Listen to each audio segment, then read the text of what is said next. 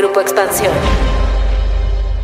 Impuestos, ISR, IVA, IEPS, persona física, persona moral, empleado, con actividad empresarial, régimen de confianza, constancia fiscal, declaración anual. Todos estos son conceptos básicos que debes conocer para la vida adulta, estés al tanto y le pierdas el miedo a la autoridad del gobierno que cobra los impuestos, es decir, el Servicio de Administración Tributaria, mejor conocido como SAT.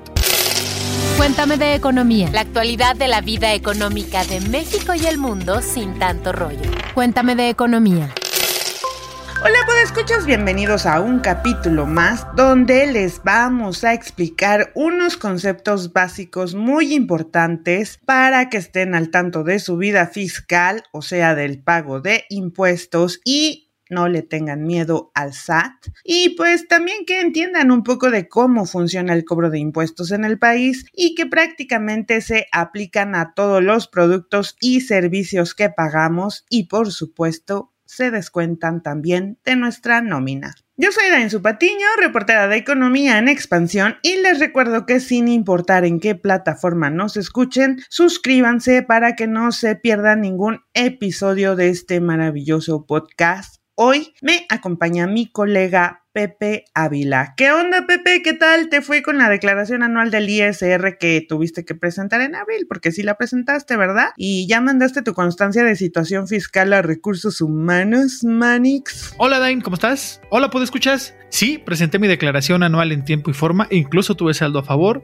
y ya mandé mi constancia de situación fiscal a recursos humanos. Antes de arrancarnos con estos temas y con estos conceptos que todo mundo deberíamos de tener presentes para estar bien con el SAT, les quiero hacer una invitación a que sigan nuestra cuenta de Twitter, arroba Economía, y si tienen dudas o preguntas relacionadas con esto del pago de impuestos, la autoridad fiscal o cualquier otro relacionado con la economía y finanzas, nos hagan llegar sus preguntas, quejas, comentarios y sugerencias a esta cuenta con el hashtag Cuéntame tus dudas. Posiblemente sienten que nos estamos oyendo muy avanzados con esto de la devolución, la situación fiscal. Así que vámonos al inicio de los conceptos básicos que tenemos que entender para no temerle al SAT y no sentir escalofríos o esa temblorina cuando escuchamos impuestos, SAT, declaración anual y estas cosas. Saben que siempre lo desconocido nos provoca miedo, pavor, ¿no? Incluso alguna fobia y es normal. Pero, Dainzu, ¿qué te parece si nos damos pian pianito y comenzamos con lo más básico? Así que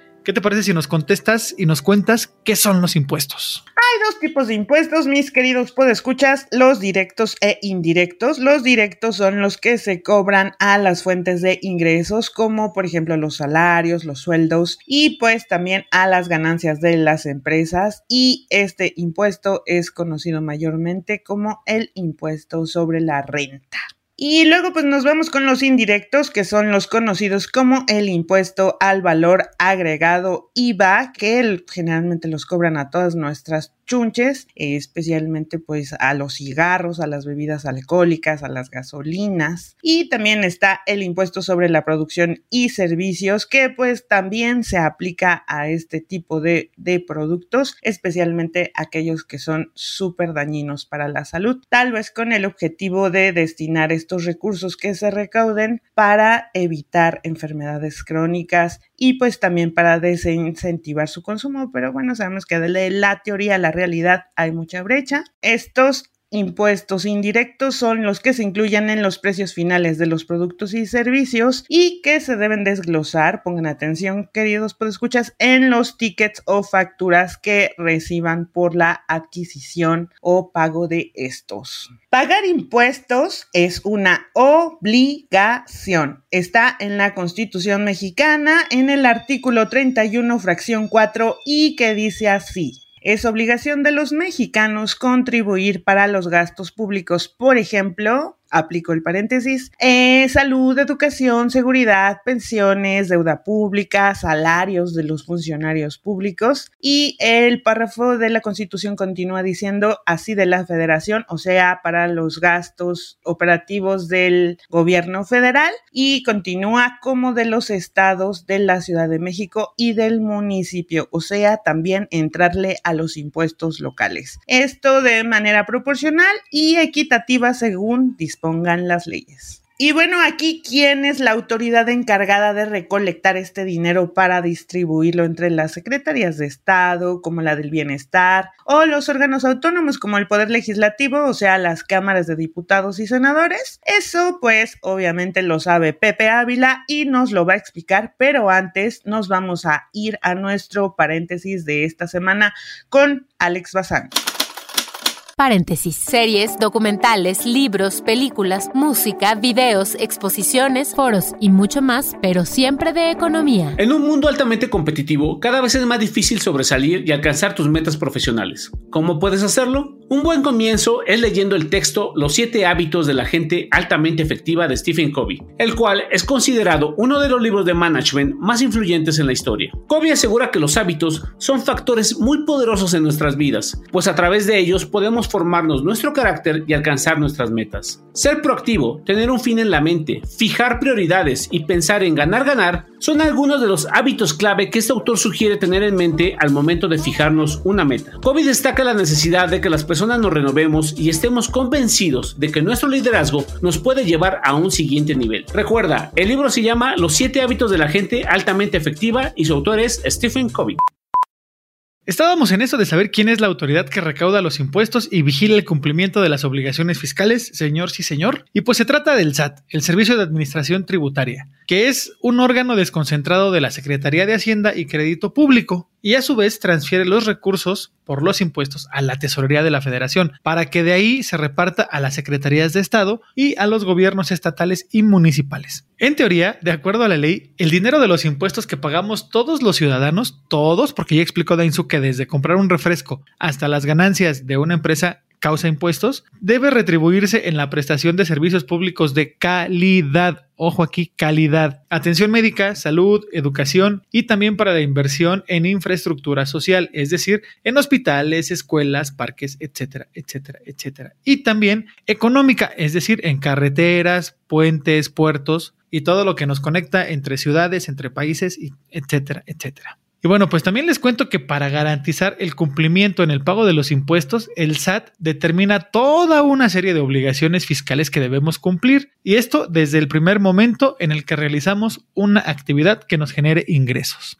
Ya sea desde que firmamos nuestro primer contrato laboral o cuando nuestra empresa comienza a dar sus primeros pasos. Por ejemplo, inscribirse en el Registro Federal de Contribuyentes o RFC. Y esta clave la obtenemos con la serie, una serie de combinación de las letras de nuestro nombre o nombres y de nuestros apellidos paterno y materno con la fecha de nacimiento. Y hay tres últimos dígitos que se llama homoclave y ahí tienes ya tu RFC. Este te lo brinda el SAT cuando te registras y servirá toda tu vida para el registro de tus actividades económicas que conllevan obligaciones fiscales, recibos de nómina, pago de honorarios, emisión de facturas, recepción de facturas y, por supuesto, presentar la declaración anual. Bien, pues una vez que ya te registraste en el RFC, tienes todos tus dígitos, tienes tu homoclave, pues debes elegir en qué régimen estarás y que generalmente son dos, persona física o persona moral. Las personas físicas aplican a un solo individuo que puede registrarse por su tipo de actividad que realiza, eh, ya sea por ejemplo empleado o un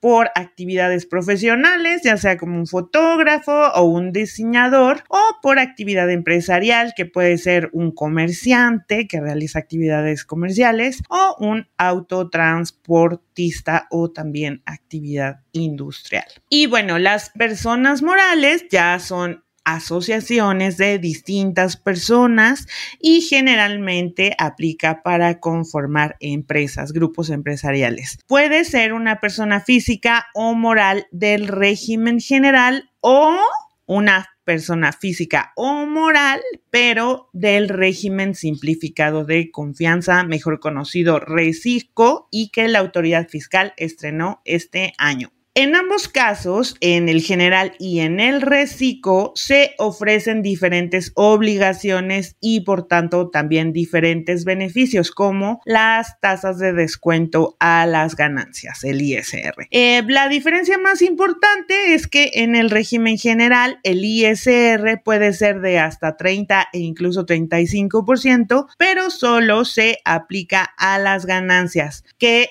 pues son el resultado de los ingresos menos los gastos y aquí también pueden realizar deducciones autorizadas. Eh, los del régimen simplificado de confianza, por ejemplo, tendrán una tasa más baja del ISR entre el 1 y el 3%, pero estas son aplicadas a los ingresos constantes y sonantes. Entonces, ahí está parte de los beneficios que ofrecen estos dos tipos de regímenes. Y bueno, para saber qué régimen puede aplicarte mejor, pues va a ser ya parte de un análisis les recomendamos que en compañía o en conjunto con un contador o estando muy bien informados, leyendo todas las notas de expansión que hay al respecto o consultando eh, más especialistas y lo van a determinar de acuerdo a la actividad que realizan, eh, de acuerdo a los ingresos que tienes al año, en qué gastas o en qué inviertes. Por ejemplo, normalmente una persona asalariada como yo está registrada en el SAT como una persona física en el régimen general. Un freelancer, una persona que trabaja por honorarios o un microempresario, le puede convenir registrarse como una persona física en el régimen simplificado de confianza, el RECICO. Y bien, pues vámonos a la parte donde todos lloran el trámite, la declaración de impuestos. Déjame recordar antes a los podescuchas que una vez que ya están inscritos en el SAT tendrán que sacar su firma electrónica, sus claves y darse de alta en el buzón tributario para cumplir con obligaciones como la declaración anual, mayormente de manera remota, porque pues ya muchas obligaciones solo se presentan vía digital a través de la plataforma del SAT. Bendita tecnología, ¿no? Ya no tenemos que desplazarnos desde nuestra casa hasta las oficinas. Cuando quedaba cerca no era tanto rollo, pero en mi caso desde el poniente de la ciudad trasladarme muchas veces hasta Xochimilco sí era era una distancia y una cantidad de tiempo considerable. Ahora sí, ya tenemos los requisitos que mencioné hace unos segundos, vámonos con las declaraciones, las cuales pueden ser para enterar pagos provisionales que comúnmente se enteran de manera mensual, tanto para IVA como para ISR, y la declaración anual. Pero, ¿qué son las declaraciones fiscales? Se preguntarán. Bueno, pues son los formatos que brinda la autoridad donde debemos informar sobre nuestros ingresos, nuestros gastos, las inversiones, ventas, compras, deducciones, pago de nómina a trabajadores, en caso de tenerlos. Normalmente, una persona física que es empleada está obligada a presentar la declaración anual sí o sí si sus ingresos fueron mayores a 400 mil pesos en un año. También si tuvo dos o más patrones en un mismo año fiscal. También es importante recordar, pues escuchas, que la declaración anual siempre se presenta en marzo si eres persona moral y en abril si eres persona física. También hay que precisar que el pago de impuestos corresponde al ejercicio inmediato anterior. Es decir, en marzo y abril de 2022 se pagaron los impuestos correspondientes al ejercicio 2021. Porque tú sí la presentaste, ¿verdad, Dainzu? Claro que sí, presenté mi declaración anual 2021 en abril pasado y hasta recibí saldos a favor gracias a KPP, gracias a que metí unas deducciones y que es el concepto que les vamos a explicar y que nos pueden ayudar a recibir saldos a favor. Las deducciones son gastos inversiones que nos pueden ayudar a disminuir la base sobre la que el SAT calcula el cobro del ISR. ¿Cómo vamos a aplicar estas deducciones que presentemos en la declaración anual? Pues Vámonos por las más sencillas de explicar, que son las deducciones personales y que pueden ser pagos por servicios médicos, servicios funerarios, escolares, por transporte escolar e incluso los servicios del psicólogo y del nutriólogo. Para que apliquen, yo les recomiendo siempre pagar estos con medios de pagos digitales, ya sea tarjeta de crédito, de débito, transferencias y pidan su factura en el momento que los paguen. Inmediatamente y cuando las reciban, revisen que todos sus datos estén correctos. Esta parte es importante, la de mantener siempre sus datos actualizados en el Registro Federal de Contribuyentes y siempre que hagan cambios de domicilio, de actividad económica, cambien de trabajo, de patrones o reanuden alguna actividad, siempre notifíquenselo a la autoridad fiscal. Esto les va a evitar